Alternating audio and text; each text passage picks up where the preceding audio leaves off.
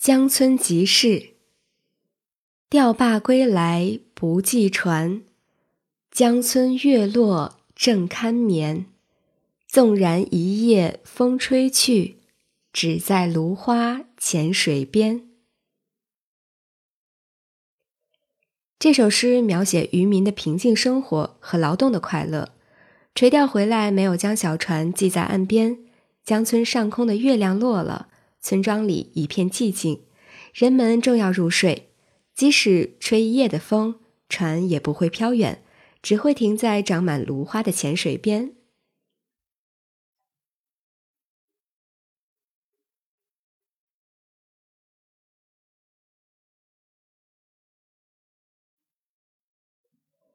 题金陵渡。金陵津渡小山楼，一宿行人自可愁。潮落夜江斜月里，两三星火是瓜洲。这首诗是借夜景写客愁的千古名篇。诗人呢夜宿于金陵渡口的一幢小楼里，一夜不能入眠，心中自有忧愁。月亮西斜的时候，江潮正在下落，隔岸几点星火闪烁的地方，便是瓜洲了。登科后，昔日龌龊不足夸，今朝放荡思无涯。春风得意马蹄疾，一日看尽长安花。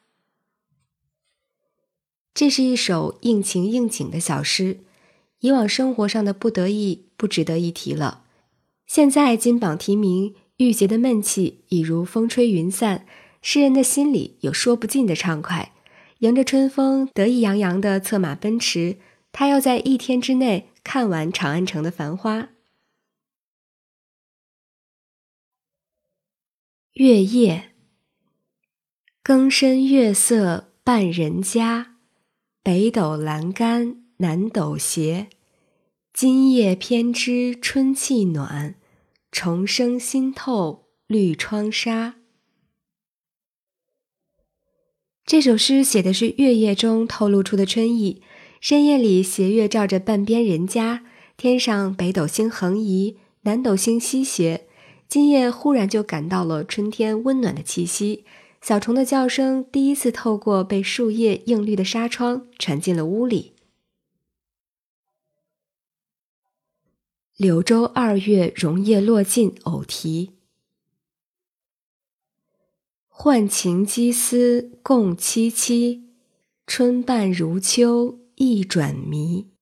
山城过雨百花尽，榕叶满庭莺乱啼。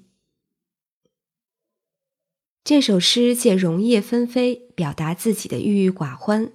官场上的失意和寄居他乡的忧思交织在一起，令诗人觉得伤感凄凉。南方的二月，春天刚过一半，气候就像秋天一样，使人感到有一种说不出的滋味。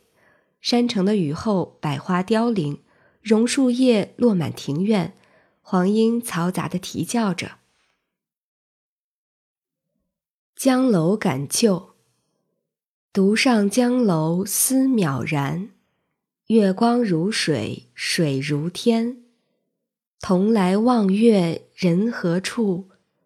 风景依稀似去年。这是一首寄游怀人的佳作。诗人独自登上江边的高楼，看到如水的月光和月光一色的水天，不禁思绪悠然。去年一同登楼赏月的人，现在在哪里呢？眼前的风景依然如故，却不见了朋友。望洞庭，湖光秋月两相和，潭面无风镜未磨。遥望洞庭山水翠，白银盘里一青螺。这是一首描写山水的小诗，洞庭湖的水色和秋天的月色交融在一起，相互辉映。无风的湖面平静的如一面没有经过打磨的铜镜，远远望去，洞庭湖里苍翠的君山，就好像白银盘里盛放着的一枚青螺。小日，天际霞光入水中，水中天际一时红。直须日观三更后，手送金乌上碧空。